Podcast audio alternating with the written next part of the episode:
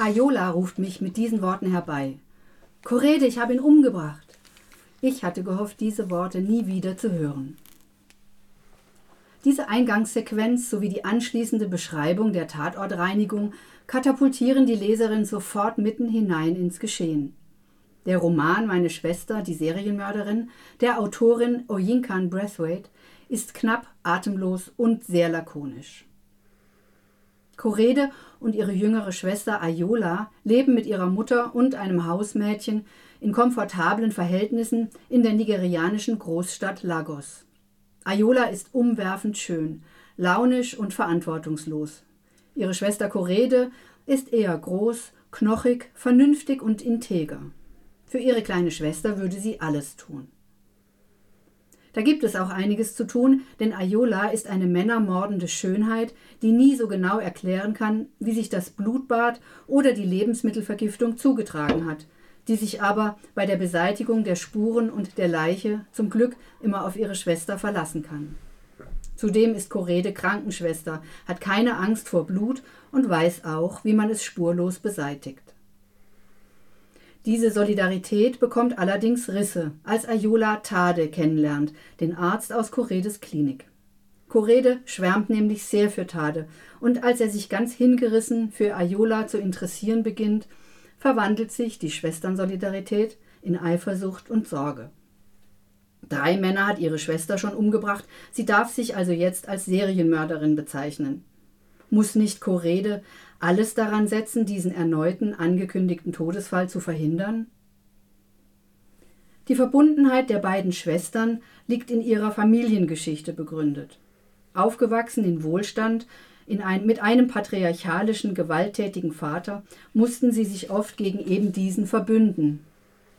Dessen plötzlicher, nicht ganz plausibel erklärter Tod bringt die Familie einerseits kurzzeitig in finanzielle Schwierigkeiten, beendet aber auch die familiäre Gewaltherrschaft und verspricht ein Stück Freiheit und Unabhängigkeit. Allerdings ist es unüblich und wird vor allem von Tante Taiwo, der Schwester des Vaters, mit Unverständnis kommentiert, dass die beiden Mädchen nicht längst verheiratet sind. Dies alles, die Erfahrungen von familiärer Gewalt, die Abhängigkeit und die Erwartungen der Gesellschaft, schweißen das ungleiche Schwesternpaar zusammen. Doch wie lange wird dieses Band noch halten angesichts von Ayolas mordlustigen Missetaten und angesichts der Tatsache, dass der nächste Kandidat ein Schwarm von Korede sein könnte? Wir schauen mal ins Buch rein. Ich habe mich bereits gefragt, was wohl passieren würde, wenn Ayola geschnappt würde, wenn sie ausnahmsweise einmal für ihre Taten zur Verantwortung gezogen würde. Ich stelle mir vor, wie sie sich herauszureden versucht, aber für schuldig erklärt wird. Der Gedanke reizt mich. Ich koste ihn für einen Augenblick lang aus, dann zwinge ich mich, die Fantasie beiseite zu schieben. Sie ist meine Schwester.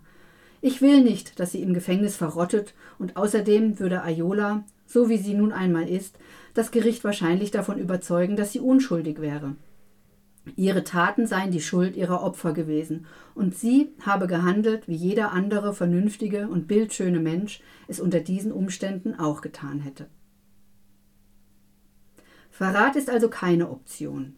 Natürlich versucht Korede, Tade diskret vor Ayola zu warnen. Doch verliebt wie er ist, interpretiert er diese Intervention als eifersuchtsgetriebene Taktik einer ungeliebten Schwester, die mit Minderwertigkeitsgefühlen zu kämpfen hat. Ihren ganzen Frust lädt Korede bei einem Koma-Patienten in ihrem Krankenhaus ab. Er ist ein guter Zuhörer, doch wer weiß, wie viel er von Koredes Geständnissen mitbekommt. Versteht er vielleicht mehr, als man bei einem Koma-Patienten vermuten würde? Meine Schwester, die Serienmörderin, ist ein schneller, lakonischer Krimi voll schwarzem Humor. Die Kapitel sind kurz, manchmal nur eine Seite lang und springen auf der Zeitebene immer wieder vor und zurück. Vieles wirkt überzeichnet, manchmal geradezu satirisch und karikaturenhaft, doch genau das macht ihn zu solch einer vergnüglichen Lektüre. Die Kritik an gesellschaftlichen Verhältnissen, an der grassierenden Korruption und der Ungleichheit der Geschlechter liest man eher zwischen den Zeilen. Doch allein schon die Etablierung dieses ungewöhnlichen Schwesternpaars als Protagonistinnen eines Kriminalromans kann als Aufschrei gegen herrschende Verhältnisse gelesen werden.